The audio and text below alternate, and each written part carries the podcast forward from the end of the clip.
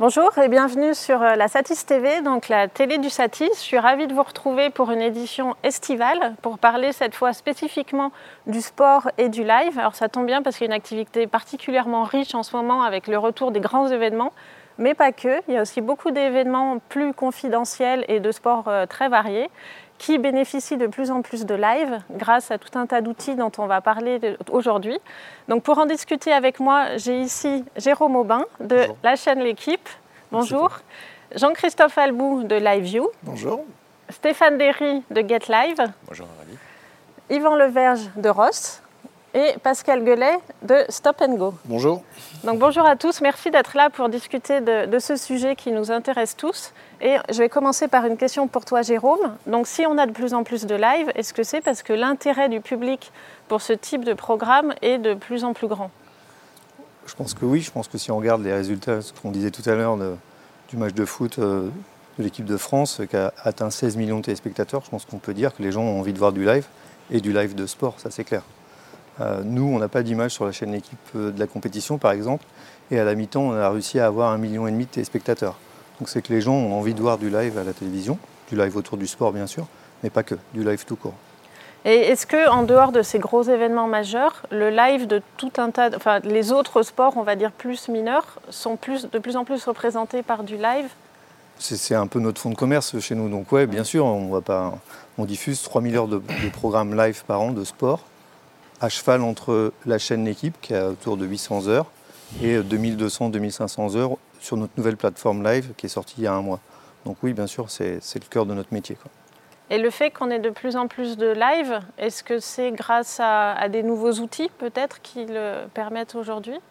Oui, alors euh, on a des outils euh, qui sont adaptés pour des, euh, pour des productions qui sont importantes, mais également pour, des, pour du sport, du outdoor, avec des budgets qui sont beaucoup plus serrés. Et en fait, on a apporté des, outils qui ont des fonctions différentes des outils principaux pour les chaînes de télévision aujourd'hui qui utilisent encore majoritairement, surtout en France, le satellite et la fibre. mais par, par exemple, lorsqu'on fait une course, une course de moto ou lorsqu'on fait un triathlon, on a besoin d'outils qui sont mobiles et qui sont compacts et qui permettent aussi euh, de faire des productions dont les budgets sont, plus serrés. Donc c'est vraiment ces outils euh, que la View a apportés sur le marché depuis maintenant plus d'une dizaine d'années.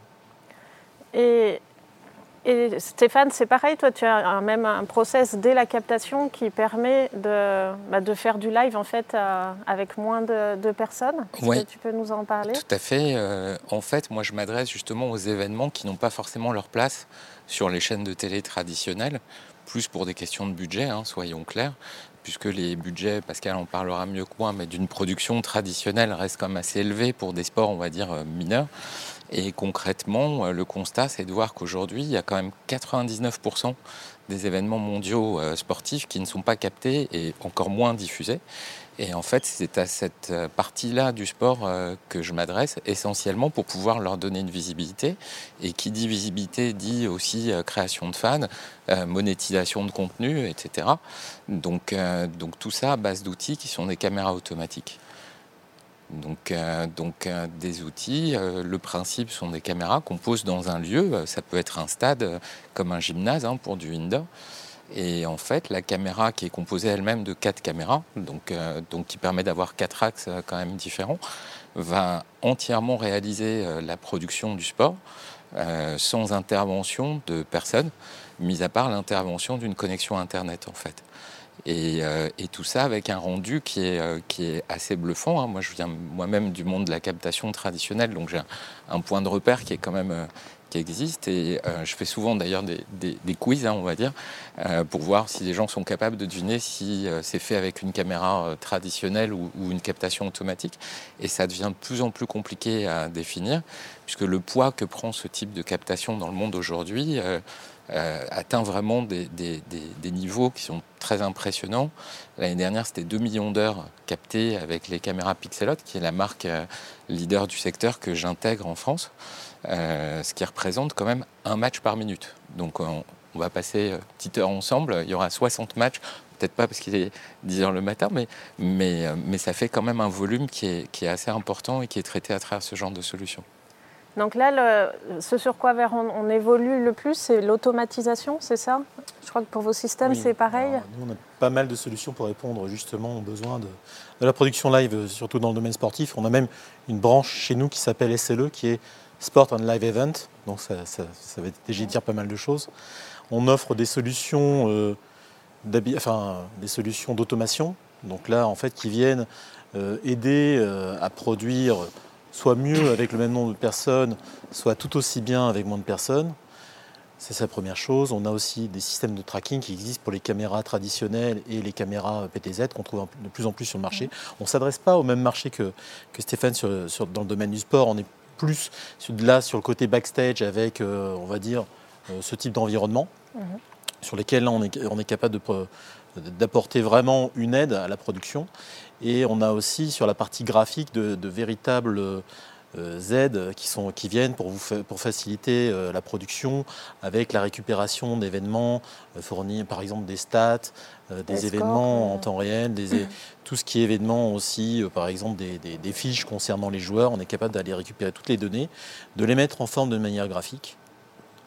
Et, et tout ça, en fait, avec parfois un seul opérateur, et même parfois en allant à l'extrême une interface simplifiée de manière à ce qu'ils puissent euh, ne pas avoir besoin d'une formation euh, très très importante pour mettre en œuvre ce système. Et du coup, j'arrive à la partie production. Euh, l'enjeu aujourd'hui, c'est d'avoir de plus en plus de production qui nécessite de moins en moins de personnes à chaque fois? L'enjeu, c'est effectivement de mettre en place des dispositifs qui répondent encore une fois aux enjeux économiques des ayants droit.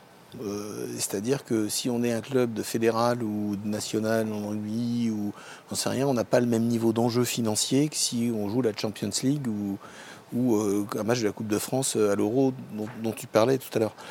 Euh, donc c'est comment on fait à un moment pour donner des clés et de l'audience, permettre de l'audience sur les sports divers et variés dans les différents rankings de hiérarchie, en adaptant des coûts de production qui soit cohérent avec les enjeux économiques. Voilà, tout simplement. Donc pour ça, aujourd'hui, il y a de plus en plus de solutions parce que la technologie, ce développement, 4G, la 5G, la captation automatique, euh, l'automation, enfin voilà, permet, permet plein de choses. Et, le, et le, tout, c'est d'apporter une solution adaptée, qualitative toujours, tant sur le plan technologique, technique qu'artistique, mais qui répond encore une fois euh, à, un enjeu dans une chaîne de valeur qui va euh, de l'ayant droit sportif jusqu'à un moment euh, le diffuseur ou le système de diffusion, que ce soit une chaîne, que ce soit une plateforme. Voilà. Il s'agit à un moment toujours de montrer du sport live à, une audience. Et, donc adapter les moyens de production. On ne peut pas tout faire avec, des cartes régies à 6 millions d'euros. Et on peut trouver des solutions pour faire grandir le sport et lui permettre de se développer parce qu'il a besoin de cette audience pour ça, avec des solutions euh, adaptées et aujourd'hui hyper performantes. Stéphane en parlait. Et quel est l'enjeu en fait? C'est le, tracking qui est devenu suffisamment performant pour remplacer des cadreurs ou qu'est-ce qui a permis en fait toutes ces automations? Alors le, tracking c'est le début en fait euh, de l'histoire de la caméra automatique. Par contre, le tracking a un vrai inconvénient, c'est que c'est assez lassant pour le spectateur, puisque la caméra ne va zoomer que sur une action une fois que l'action s'est produite, quand quelqu'un a le ballon ou quoi que ce soit. C'est pas du tout comme ça qu'est réalisé un, sport. Et justement, l'arrivée de l'intelligence artificielle qui vient euh, mettre une couche par-dessus le tracking permet plus de faire de l'analyse de scénario. C'est-à-dire que les machines, euh, on connaissent évidemment toutes les règles de tous les sports euh, qu'elles gèrent. Et elles savent par exemple que quand un attaquant avance et des défenseurs reculent, il faut anticiper et aller euh, zoomer euh, l'équivalent d'un rapport 22 fois sur la personne qui est attaquante. Et, du coup, ça donne une, immersion qui est, beaucoup plus grande. Sachant que, euh, comme le disait Pascal, l'idée, c'est vraiment à un moment, le volume d'image augmentant, toujours quand le volume augmente, il faut que les prix baissent. Or, la captation traditionnelle, elle est bloquée à la fois par les outils techniques et par la présence aussi de personnel nécessaire euh, sur les lieux de tournage. Et quand je dis présence, c'est aussi tous les frais à côté. un match qui se termine tard, il faut dormir à l'hôtel, etc., etc. Et à un moment, euh, l'idée, euh, c'est de donner vie en fait à ces images de créer de l'emploi aussi autour de ça, puisque ça nécessite quand même de l'habillage, des commentaires, etc., sur des choses qui, qui ne se faisaient pas jusqu'à maintenant et, de trouver un public. Alors l'idée n'est pas évidemment, comme le disait Jérôme, de faire 16 millions d'audience euh, sur, euh, sur euh, ce type de, produit, mais à la fin, quand on sait qu'il y a 16 millions de licenciés en France, évidemment, ça fait un public local des supporters d'une ville, que ce soit dans le football, dans le, dans le basket ou autre, qui ont plaisir finalement à trouver des images qui jusque-là ne pouvaient pas être tournées faute de moyens. Donc, euh, donc c'est vraiment une, nouvelle économie qui se crée et qui est passionnante. Et on peut dire du coup à ceux qui sont peut-être inquiets d'être remplacés par des machines qu'en fait euh, c'est plutôt l'inverse. Il y a plutôt de plus en plus d'opportunités de travail. Oui, parce que ça ne vole pas un marché à, dire, sur des captations qui sont faites par exemple sur de la captation automatique. De toute façon, elles n'auraient pas été captées. Exactement. Donc euh, ça n'enlève rien à personne, sauf que ça permet à ces clubs ou un truc, bah, eux, dans leur économie en local, d'avoir des partenaires parce qu'ils vont être diffusés, enfin voilà. Et, l'important, quand on s'intéresse au sport, c'est de vouloir son développement. Si on travaille que sur le premium et que sur ce que tout le monde veut et que sur ce qui génère encore une fois des droits et donc des audiences énormes et que tout le reste tombe, bah, il y a un moment pour, nourrir ce sport premium, il faut qu'il se passe quelque chose plus bas dans le sport amateur, dans le sport semi-pro, dans tout ça. Et pour qu'il se développe, eh ben, il faut que, encore une fois, il trouve une audience et il faut que des partenaires qui, viendraient abonder ou des gens qui s'y intéressent puissent voir quelque chose. Donc, encore une fois, l'ayant droit, euh, qui, soit, euh, soit un club de Champions League ou une ligue, ou qui soit euh, un club de fédéral, ou, ben, ou que ce soit un événement, je ne sais rien, moi, une course de vélo privée ou autre, à un moment, elle a besoin de se développer pour, pour, pour, se développer, bah, elle a besoin euh, de toucher des droits. Hein. L'ayant droit, il y, a, le mot dedans.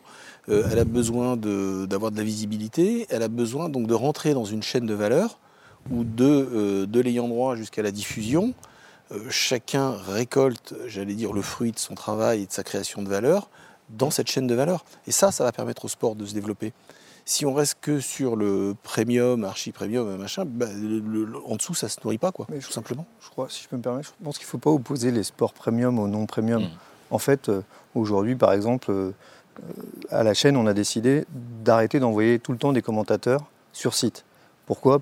Par simple économie. En fait, euh, ça coûte cher d'envoyer des gens, comme le disait Stéphane, à l'hôtel, le billet d'avion, pour commenter quelque chose qui verrait aussi bien à la chaîne. Donc on s'est associé avec BCE pour faire du voice-over, du speak à distance. Et par exemple, sur toute la plateforme live, l'équipe, euh, tous les lives sont commentés. Et pour autant, ce n'est pas des sports mineurs. Parfois, c'est de la natation. Comme la semaine dernière, il y avait de la natation, ce n'est pas un sport mineur. Donc je crois qu'il ne faut pas opposer les deux. Ce n'est pas parce qu'on fait un sport premium qu'on n'est pas obligé de réfléchir, d'avoir une réflexion dans mieux produire. Et mieux maîtriser les coûts. Est-ce que la période du Covid a eu un impact? Bah, Ça nous a fait réfléchir, oui, bien sûr. oui, on s'est dit, euh, on ne va pas dépenser notre argent de la même manière. C'est-à-dire que nous, on est une petite chaîne qui a un petit budget, et, pour autant, on essaye de produire un maximum d'événements, euh, que ce soit du vélo ou du basket ou autre chose. Et donc, on s'est dit, bah, voilà, effectivement, cette première réflexion, c'est pourquoi on envoie tout le temps nos commentateurs sur site? Est-ce que le téléspectateur, il voit la différence? Est-ce qu'il entend la différence? Non. Donc, euh, bah, on fait ce choix parfois sur certains événements de ne pas envoyer de commentateurs sur site. Et ça, le Covid nous a aidé à, à passer le cap et à, et à trouver des solutions. Et, on voit tous les constructeurs, tous les, tous les, enfin, toutes les personnes qui proposent des softwares euh, sont là, quoi, sont, sont prêts à répondre à ça. Et du coup, est-ce que globalement, on va dire que le travail se centralise à Paris ou est-ce qu'au contraire, il se dispatche vraiment partout? Non, en fait, c'est un, un, peu la force maintenant de, de, ces nouveaux outils, de cette nouvelle génération d'outils. C'est qu'on n'est plus obligé d'être sur les lieux de tournage. Tout à l'heure, on parlait d'automation, par exemple. L'automation, vous pouvez très bien avoir tout euh, installé dans votre studio et prendre la main à distance. Nous, pendant la période Covid, effectivement, on s'est retrouvé dans, une situation où même nos démonstrateurs ne pouvaient pas accéder au, showroom et autres pour faire des démonstrations. Et sur la partie Overdrive, donc qui est, l'automate de production, ils prenaient la main à distance, c'est-à-dire 300 km, ils faisaient la démo d'une production en temps réel et, ça fonctionnait parfaitement. Juste une autre petite chose pour rebondir sur le côté premium et un peu événement secondaire je, rejoins euh, un petit peu les, autres personnes qui participent à ce panel en disant ne faut pas mettre ces événements en, opposition. On peut avoir un outil euh, qui, répondent en fait à ces, deux typologies de besoins. Un, automate de production peut soit, pour un événement premium, vous permettre d'atteindre un niveau de production supérieur, euh, avec le même nombre de personnes, et là d'aller justement chercher, euh, libérer un petit peu les personnes des tâches répétitives et laborieuses pour qu'ils se concentrent sur l'aspect euh, plus créatif et enrichissement du programme. Ou autrement, ça permet aussi de faire des productions qui n'auraient pas pu avoir lieu. C'est-à-dire que toutes les chaînes n'ont pas des budgets faramineux. Un automate de production vous permet de, euh, de produire avec moins de personnes et d'avoir un, contenu, euh, un contenu en 24-24. On a des chaînes de télé à l'étranger, même en Belgique, vous voyez, c'est pas si loin, qui tournent en 24-24 avec un, budget très très raisonnable. Tout bonnement parce qu'ils n'avaient pas les, moyens de mettre énormément de staff, qu'ils n'avaient pas les moyens de mettre des moyens de production énormes. Mais justement, l'automate est venu combler, euh, combler leurs attentes et répondre à celle-ci. Les, automates et même, euh, je pense, à la diffusion. On parlait tout à l'heure des satellites qui sont un budget incompressible. Aujourd'hui, on, peut de plus en plus s'affranchir euh, de ces moyens de diffusion Alors, c'est vraiment selon les pays, parce qu'on a remarqué qu'il y a des différences, que ce soit dans le monde des news, du sport. Euh, on, regarde en Belgique, pas très loin, il y a des chaînes de télévision qui ont complètement abandonné le satellite pour produire leurs news. Alors on voit qu'en France, on est vraiment resté sur les moyens traditionnels. Encore une fois, ce n'est pas forcément une concurrence. On a même euh, signé il y a un an un accord avec Eutelsat, euh, parce qu'on voit que dans certains cas, le satellite, qui est absolument nécessaire, devient une solution qui coexiste avec la 4G. je pense qu'à terme, et surtout avec la 5G, on va probablement basculer ce rapport où la 5G permettra de faire de plus en plus de la transmission d'événements importants et euh, le satellite ou les autres moyens, type fibre, euh, deviendront des éléments en fait, de résilience, de redondance. Et d'ailleurs, c'est intéressant aujourd'hui parce que euh, le public ne le voit pas forcément, mais les solutions LaView sont utilisées énormément en backup du satellite. Parce que comme toute technologie, le satellite a aussi ses défauts. Il peut y avoir des coupures et dans le monde du sport, c'est extrêmement pénalisant à tous les points de vue. Et, plein de fois, nos solutions sont, vues en, fait, en temps réel, reprendre les flux euh, qui venaient de la production pour euh, les basculer du satellite vers les solutions 4G et bien entendu que lorsque le satellite revenait, les rebasculer vers le satellite. Donc il y a vraiment, euh, pas forcément, c'est pas, on vient complètement chambouler ce qui est existant. On vient apporter de la résilience au satellite et également aussi on vient apporter la, capacité de faire des productions qui ne pouvaient pas être faites avec le satellite. Et je vais vous donner juste une, petite anecdote parce que la View s'est créée de cette façon-là. Euh, il y a donc plus d'une dizaine d'années, Barack Obama euh, souhaitait faire sa campagne présidentielle dans un train et il y avait absolument impossibilité technique de faire euh, un satellite dans un train et de manière mobile. Donc on a essayé, les chaînes de télévision aux États-Unis ont essayé de trouver un moyen de créer des lives de qualité, euh, mais de manière mobile, donc aussi compacte. Et euh, à cette époque-là, donc des ingénieurs ont créé un produit qui est devenu aujourd'hui la View. Et, et, là, on parle de la diffusion depuis la régie vers le spectateur, mais le lien entre les caméras et la régie, alors, il y a plusieurs types de liens. Déjà, en fait, euh, nos liens permettent en effet de pouvoir assurer une qualité de transmission entre n'importe quel endroit de la planète avec un minimum de réseau, même s'il est faible, vers euh, des régies de, production. Mais également aussi d'acheminer les signaux de caméras qui peuvent être des caméras robotisées vers des systèmes comme Pixelot pour faire la, production euh, délocalisée. Et on voit que de plus en plus d'outils sont les outils IP mais euh, on est toujours euh, tributaire de la qualité des réseaux. Et c'est vraiment là où, euh, la technologie LaView apporte quelque chose, c'est qu'elle permet non seulement d'assurer une qualité sur les réseaux Internet de, très bonne qualité, avec plein d'algorithmes très intelligents, cette qualité de, signal, mais également aussi de faire la multidistribution de ces signaux. Encore une fois, on a un exemple qui est très connu en Europe, qui est NX, qui euh, transmet euh, du partage de, live pour les news, qui utilisait des technologies satellites, aujourd'hui qui est complètement passé sur la technologie IP. Et donc on va voir de plus en plus, également dans d'autres domaines que les news, pas que le sport, le domaine médical, la sécurité, de la multidistribution, encore une fois en utilisant des technologies comme la View, parce qu'on a besoin toujours d'assurer la qualité, que ce soit en apport du signal, mais aussi en distribution du signal. En parallèle de ça, je terminerai là-dessus, euh, il faut aussi avoir un minimum de contrôle des caméras.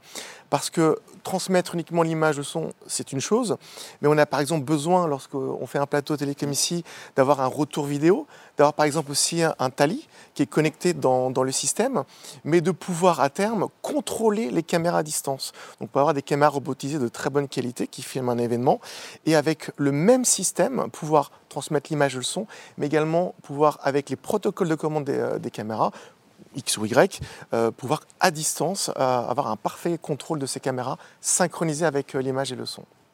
Bah, je crois que tu as une vidéo qui va nous expliquer ça en détail. Si on peut la passer, s'il vous plaît. Merci. There's been unprecedented change in the last year, and your business needs have likely evolved as well. Now, more than ever, you need a live video solution that's easy to navigate and flexible to adjust to your rapidly changing requirements. That's why we're introducing LiveView 360. LiveView 360 is a unique, all inclusive live video subscription service created and tailored for you. Whether you're producing news, sports, or other live events, there's a LiveView 360 subscription to fit your needs and your budget integrating all the necessary hardware, software, cloud, and unlimited data services. All you have to do is supply a camera.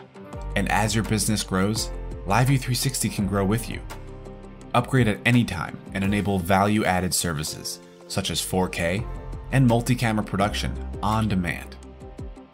Each LiveView 360 subscription comes with our new LiveView Platinum service that includes real time event monitoring, insurance, technology upgrade protection, and a no penalty exit after 90 days, so you can decide if it's the right fit for you before making a long term commitment.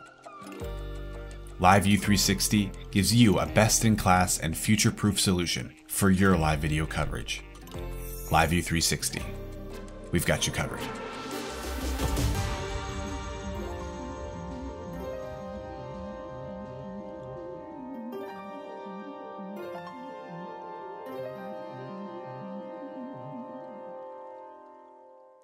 Alors, on a une question d'un spectateur qui demande s'il y a des sports qui sont plus propices à la remote que d'autres. Je ne sais pas qui aurait envie de répondre à cette question. Yvan, peut-être? Pour moi, tous les sports sont, susceptibles de faire, l'objet de remote, une production en remote. Il ne faut pas confondre le, on va dire le, type de sport et les, même les moyens que, l'on met derrière. La remote, à l'heure actuelle, c'est très épars. Comme euh, enfin, Jean-Christophe le disait, euh, bon, il y a des solutions, la view qui peuvent être euh, portables, qu'on peut avoir directement sur soi pour, pour faire une production légère, ou on peut remettre même en backup sur des productions premium ce genre de, ce genre de solution. Ça, ça fonctionne très bien de la même manière. À l'heure actuelle, si on prend les mélangeurs, si on prend les automates, si on prend beaucoup de systèmes comme ça, on n'est pas, pas euh, tributaire de, voilà, on n'est pas obligé d'être sur place. On peut être en distance, c'est-à-dire que c'est, en gros, c'est une connexion IP euh, pour le contrôle plus euh, un retour vidéo, enfin voilà, un retour vidéo. C'est très simple. Il y a un enjeu sur l'artistique surtout. Je veux dire, si on met les bonnes personnes au niveau de l'artistique, qu'on soit en remote ou, pas, on va sortir un produit qui, va être plutôt chouette à regarder. Et sur plein de sports, c'est, ça me paraît ouais, tout à fait jouable. En tout cas, nous on y on y travaille de plus en plus sur ces sujets, clairement. Et du coup, euh, pour répondre à cette demande, vous vous élargissez de plus en plus euh, la, plateforme euh, de diffusion de, live? Bah, Nous, le problème de la chaîne équipe, c'est qu'on n'a qu'un canal TNT, à la différence de Bein ou de Canal qui a plusieurs canaux de diffusion. Donc il fallait qu'on réagisse par rapport à ça. Il y avait plein de droits qu'on avait en stock et on ne savait pas quoi en faire. Donc c'est pour ça que la plateforme live est née en fait, pour offrir aux gens la possibilité de voir des sports, euh, parce qu'on n'était pas capable, on n'était pas en mesure de le diffuser dans notre grille. On a maintenant une grille qui est bien établie avec des émissions, des rendez-vous, et donc voilà. Mais on voulait le faire de manière qualitative. Par exemple, le voice-over, c'était nécessaire pour nous que les gens puissent avoir des commentaires par des professionnels à chaque captation, à chaque diffusion. Donc c'est pour ça qu'on a opté pour cette solution-là. D'accord. Mais après, je, je pense qu'il faut la remote production euh, sur le sport, c'est très bien il faut qu'il y ait un intérêt économique. En fait, aujourd'hui, moi, en tant que diffuseur, je ne trouve pas toujours mon intérêt économique à la remote production. Donc c'est ça l'enjeu, en fait. Je trouve mon intérêt de ne pas envoyer mes commentateurs sur site, mais quand je fais appel à, nos collègues qui sont là, prestataires, bah, en fait, je ne vois pas forcément l'intérêt économique. Donc je pense que l'enjeu, il est là aussi. moi, je veux bien faire de la remote production, il n'y a pas de problème. Mais si en fait, euh, j'ai les mêmes coûts au final, bah, je vois pas trop l'intérêt en fait. Il n'y a pas un sens particulier. Maintenant, je pense que la, puissance de la 5G dans quelques années nous permettra vraiment de réduire certains coûts. Ça, c'est clair. Aujourd'hui, la 4G, c'est pas encore ça, quoi. C'est pas ça. Enfin, nous, on utilise LiveView, on est très content, mais ça marche pas tout le temps. Dès qu'il y a 80 000 personnes, bah, ça marche pas des masses et on va pas tout miser sur ça. Demain, avec la 5G, je pense qu'on pourra faire des choses. Produire une course de vélo, ça coûte extrêmement cher. Demain, avec la 5G, peut-être qu'on aura des ouvertures mmh. possibles par rapport à ça. Mais là, aujourd'hui, moi, la, remote production, c'est pas toujours. Je n'irai pas pour, pour, mes productions aujourd'hui de la chaîne équipe, je n'y vais pas parce que ça n'a pas un intérêt économique. Par contre, pour les commentaires et tout ça, oui, ça, on y va. Et je veux dire, le, volume de live que vous diffusez, il, fait, il continue à croire euh, Oui, on est toujours sollicité par des détenteurs de droits qui veulent qu'on diffuse. Euh, la chaîne marche bien, donc les gens ont envie d'être visibles sur la chaîne. Et la plateforme L'équipe, le site L'équipe, c'est un des plus gros sites en France. Donc euh, oui, on fait des chiffres sur cette plateforme du hockey sur gazon où il y a 100 000 personnes qui se connectent, donc c'est beaucoup. Euh, en ce moment, on diffuse la Copa América à 3 h du matin.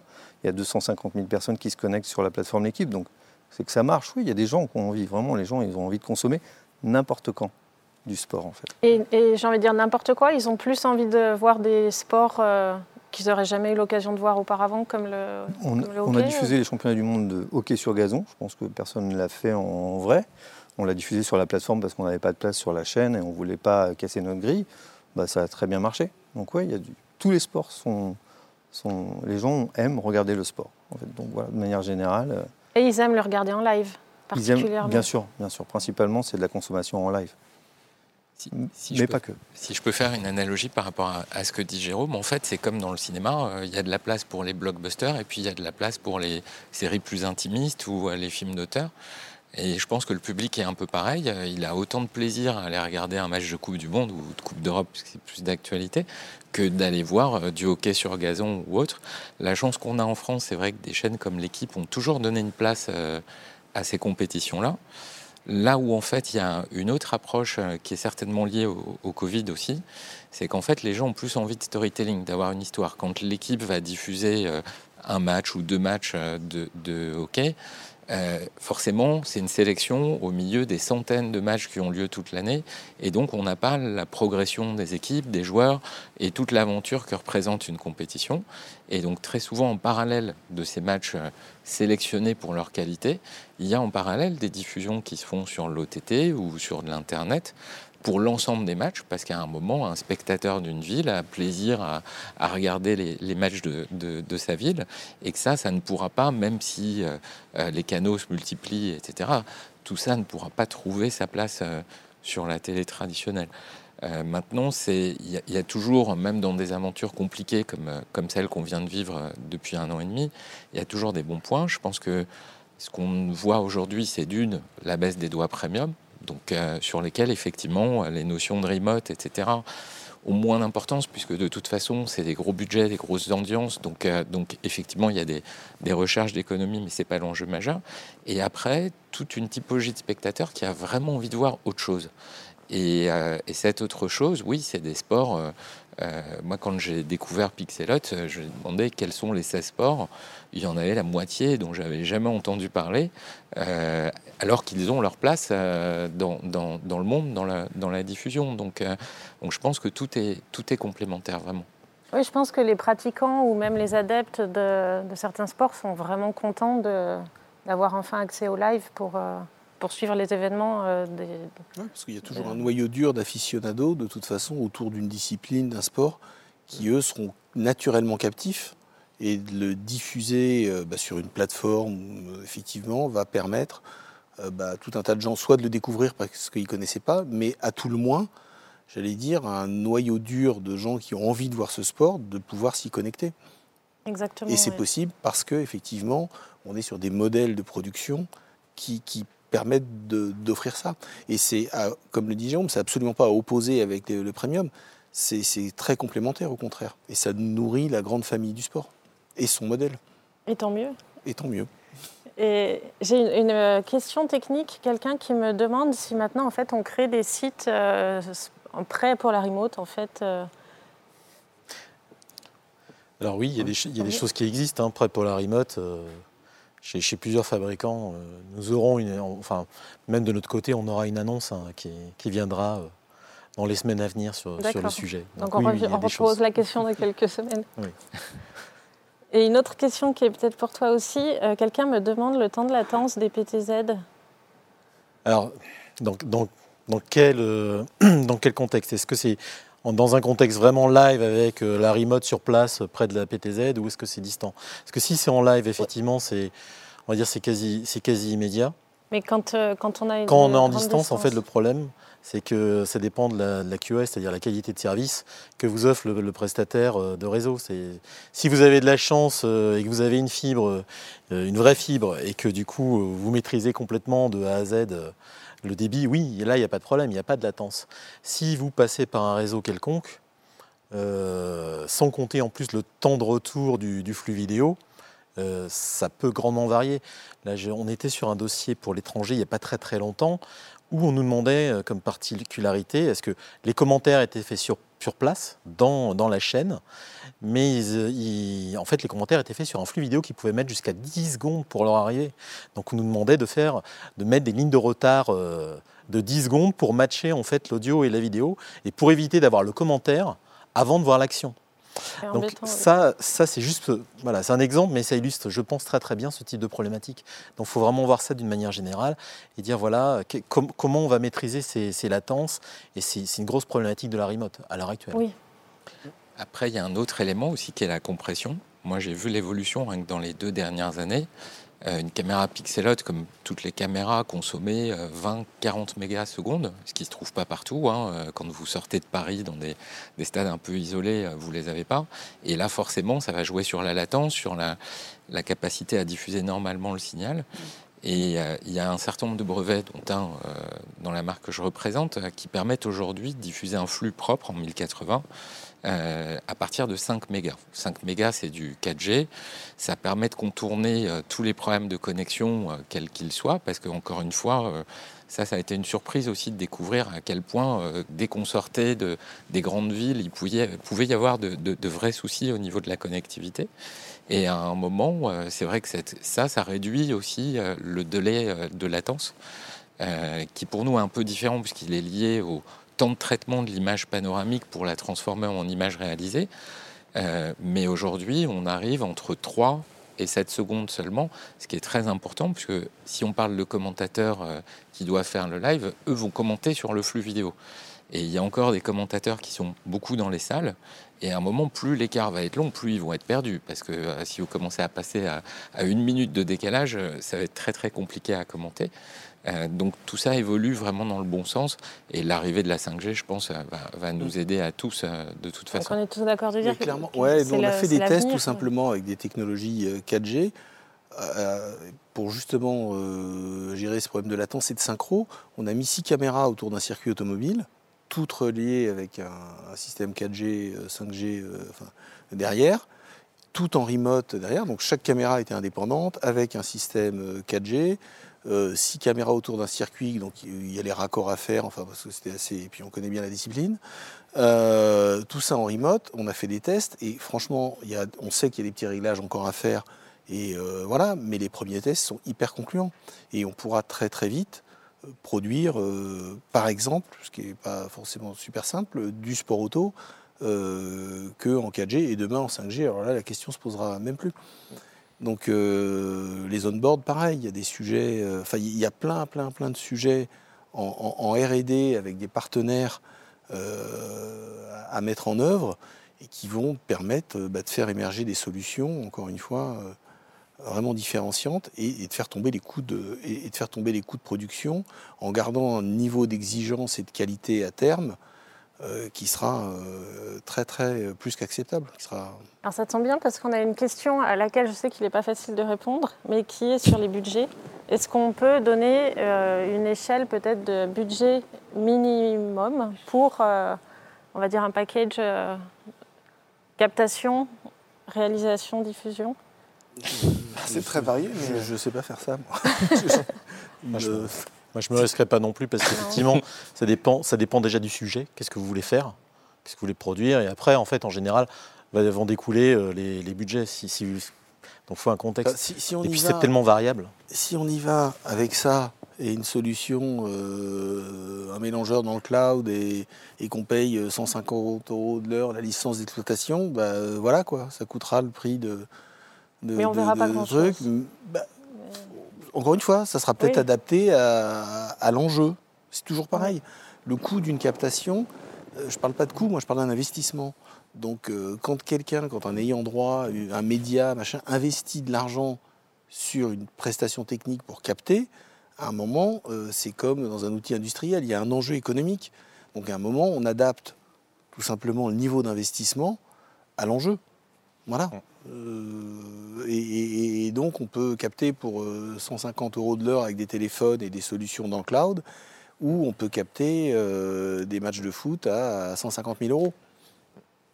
Il y avait une règle que moi mhm. j'avais observée dans d'autres métiers un plus proches de la, prestation classique. En général, les coûts de production qui sont liés aux droits sont 10% maximum du coût d'acquisition des droits. Ça, c'est un bon point de repère. Euh, récemment, Amazon a récupéré les droits de la Ligue 1, par exemple. C'est 250 millions. Le budget de production il est de 25 millions.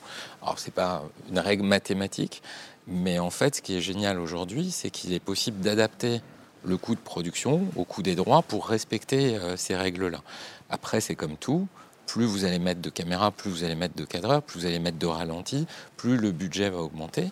Euh, mais je pense qu'à partir du moment où on a un minimum d'axes euh, dans, l'image, avec des commentaires qui personnellement me semblent indispensables, parce qu'un live sans commentaire, c'est vrai que c'est assez triste, on peut couvrir des, palettes de sport qui sont très très importantes, que ce soit en production traditionnelle ou en captation automatique.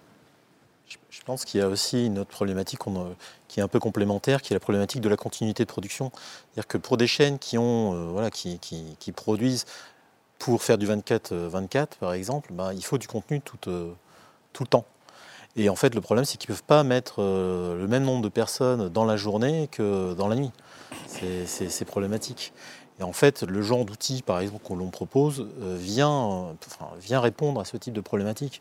Je sais que, par exemple, si on prend ne serait-ce que les problématiques de cadrage, parce que enfin, faire venir des cadreurs la nuit pour un programme, par exemple Talk, qui sera un peu moins prime, euh, bah, c'est un peu compliqué. Et là, euh, si, je prends l'exemple de l'équipe, parce que je sais qu'ils ont des, systèmes robotiques de chez nous. On ne travaille pas bah, la nuit. on ne travaille pas la nuit. Mais admettons, demain, vous voulez travailler la nuit. Bah, avec euh, la solution qu'on vient de sortir qui s'appelle Visionary, qui est un système effectivement de cadrage automatique, ça peut s'installer sur, sur le matériel qu'ils ont. Et demain, ils peuvent effectivement se dire bah, tiens, je vais, donner, je vais créer un créneau supplémentaire la nuit et euh, la production sera, sera, plus simple. Et de la même manière, là où il fallait 4-5 personnes en régie pour la production, bah, il y aura une personne ou deux devant un automate et, et ça fera le programme. Donc là, on est sur euh, tout le temps, pardon Ça, c'est sur du programme un peu de flux. Si on est sur du sport, euh, je rejoins Pascal, ça dépend ce qu'on met. et puis ça dépend de la position à laquelle on est. En tant que diffuseur, on paye toujours un peu plus cher que le côté prestataire, parce qu'il y a plein de choses qui s'accumulent. Déjà, le prestataire, mais aussi le satellite qu'il faut payer, euh, le commentateur, le chef d'édition, voilà tout ça. juste comme ça, un match de basket qu'on diffuse en ce moment, qui a six caméras, enfin la saison vient de se terminer, c'est autour de 13 000, 14 000 euros par match. Voilà, pour une diffusion TNT. Il faut aussi euh, choisir son canal de diffusion. Par exemple, euh, un match de basket en TNT, je ne vais pas choisir LiveView, excuse-moi, mais je ne vais pas choisir LiveView pour faire ma transmission. Parce que si j'ai un noir antenne, bah, j'ai une convention CSA qui peut être rompue parce qu'en tant que chaîne TNT, on doit respecter certains critères de qualité et tout ça. Donc voilà, si par contre je vais sur ma plateforme live l'équipe, moi je vais prendre le risque de, transmettre avec une live view en me disant ça marche quand même bien, c'est une solution qui est assez fiable, mais voilà, je vais la prendre direct. Donc ça dépend de ce qu'on. Le canal de diffusion pour moi est très important en fait. Avant le sport en soi. Si je diffuse sur la TNT, j'ai pas le même critère que si je diffuse sur ma plateforme. Ça c'est clair. Bah, j'ai une question qui rejoint un petit peu ça par rapport aux critères. On me demande, étant donné que la plupart des spectateurs regardent en HD, s'il est indispensable de produire en, Ultra HD ou, pas encore. Quand est-ce que se fera la bascule euh, complète? Je sais que les, tous les JO là, vont être côté diffuseur, en tout cas pour nous, petite chaîne qu'on est, l'Ultra HD, euh, hmm. c'est pas avant l'horizon 2026-2027 et on fera comme tous les concurrents. C'est-à-dire qu'on fera croire qu'on fera de l'UHD, mais on fera de la HD les investissements sont tellement lourds que bah, voilà, on a un modèle économique qui est très faible, qui est, vraiment faible et, difficile à supporter. Donc on ne va pas se lancer dans l'ultra HD. Franchement, déjà, si on arrive à tous bien produire en HD, c'est déjà pas mal, hein, honnêtement. Moi, je rejoins Jérôme. Je dis aujourd'hui, on ne va pas aller investir nous euh, sur des solutions qui. qui... Puis, encore une fois, il faut réfléchir en termes de bénéfices. Qu'est-ce que ça apporte et par exemple, aujourd'hui, l'ultra HD dans la TNT, ça n'existe pas. On est encore en, mode test. Donc la bande passante n'est pas là. Donc voilà, on, je pense qu'il faut déjà pérenniser la HD proprement. Quoi. Alors moi, je suis... Excuse-moi, vas-y. si je peux apporter un détail, euh, en mettant de côté la partie de transmission en Ultra HD, je pense qu'il peut y avoir un intérêt à transmettre une image de meilleure qualité, avec plus d'informations, plus de détails, pour que justement des systèmes d'intelligence artificielle euh, euh, soit à même de mieux traiter l'image. Par exemple, aussi, si on a une source avec euh, une image 4K ou 8K, ça permet de créer du tracking, du panning virtuel qu'on pourrait peut-être difficilement faire avec des technologies HD. Euh, Donc là, il peut y avoir un intérêt, et ça ne veut pas forcément dire que la transmission, au final, se fera en Ultra HD. Même si on voit quand même que sur la partie euh, OTT, il est quand même plus facile de faire la transmission en 4K aujourd'hui moi, je suis un, peu à contre-courant, évidemment, en diffusant en HD, puisque c'est la norme. Hein. Euh, par contre, les caméras euh, intelligence artificielle sont en 8K carrément, euh, puisque l'idée, c'est un peu comme sur un téléphone, quand on part d'une image très définie, c'est de pouvoir zoomer sur une personne sans massacrer ou pixeliser son image. Et à un moment, l'idée, c'est partant du 8K, il est beaucoup plus facile d'aller zoomer dans l'image. Et je pense que c'est ce qu'on avait vu à une époque au début de la HD ou du 4K. Dans un premier temps, euh, c'est pas forcément la diffusion qui va l'emporter, mais c'est plus toute la possibilité de jouer avec l'image, d'aller zoomer dans des plans, d'aller chercher des détails euh, sans jouer avec les optiques ou, euh, les caméras traditionnelles. Et, donc, il y a une place aujourd'hui sur le recadrage à partir d'images très définies, beaucoup moins sur la diffusion, je pense, compte tenu des, des enjeux qu'on a décrits juste avant. Quoi. J'ai une autre question pour toi. Quelqu'un me demande si euh, on peut imaginer que les commentateurs soient chez eux directement. Ils le sont. Ils le sont. Ils le sont, on le fait déjà. Euh, il y a 15 jours, on a fait un commentaire de match de foot où une personne était à Marseille et l'autre était en banlieue parisienne. Et comment est-ce que vous assurez leur connexion Internet dans ces cas-là? On fait des tests avant. Aujourd'hui, ça c'est pour la diffusion sur la plateforme live. Sur la sur la chaîne L'équipe, on garde encore un process habituel, c'est-à-dire on veut les commentateurs chez nous, mais demain, ça se fera aussi comme ça. Et après, avec BCE qui nous fournit cette solution de VoiceOver, on fait des tests en amont, donc on s'assure qu'il y a une bonne connexion Internet. 5-6 mégas suffisent. Et après, ils ont une application avec un lien, ils cliquent dessus, ils se connectent et ils voient l'image. Et euh, on est allé plus, plus loin, c'est-à-dire qu'on peut mettre jusqu'à 2-3 commentateurs dans des endroits différents. On peut mettre du picture-in-picture, on peut mettre des synthés, on peut faire tout ça à distance avec une petite télécommande que j'ai sur mon téléphone et je peux mettre mon nom, je peux l'enlever.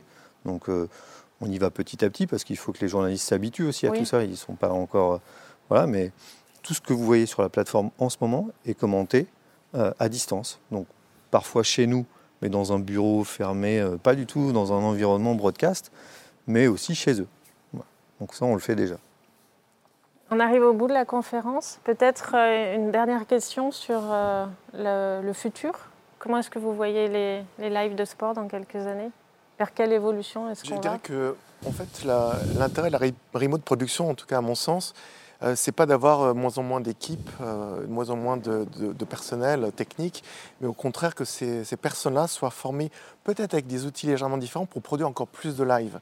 Et très clairement, lorsqu'on voit dans les chiffres officiels qu'il n'y a que environ 1% des, des, lives qui sont produits, donc il y a une multitude de, de lives de qualité euh, différentes euh, qui peuvent être produits. Donc l'intérêt d'avoir des centres de production délocalisés, c'est que euh, le personnel soit même de produire plus de live dans un temps donné, avec des outils de plus en plus performants. Eh ben, je vous remercie beaucoup d'avoir participé. Pour finir, pardon, il y a un, un, vrai intérêt aussi dont on n'a absolument pas parlé et qui est un vrai enjeu dans le sport, sur la remote, c'est les intérêts RSE et les sponsors vont s'y intéresser, euh, ceux qui financent le sport, de plus en plus. Et, moins on déplace de monde, euh, plus. Enfin voilà, donc il y a ce pan-là aussi qui, qui, à un moment pèsera sur. Euh, du fait, encore une fois, des financeurs du sport qui pèsera sur les décisions, bien sûr. Donc on va vers de plus en plus de, de live pour tout un tas de sports et c'est tant mieux. Et merci de nous avoir suivis sur euh, ce premier plateau de la Satis TV. Merci. Merci à vous. Merci.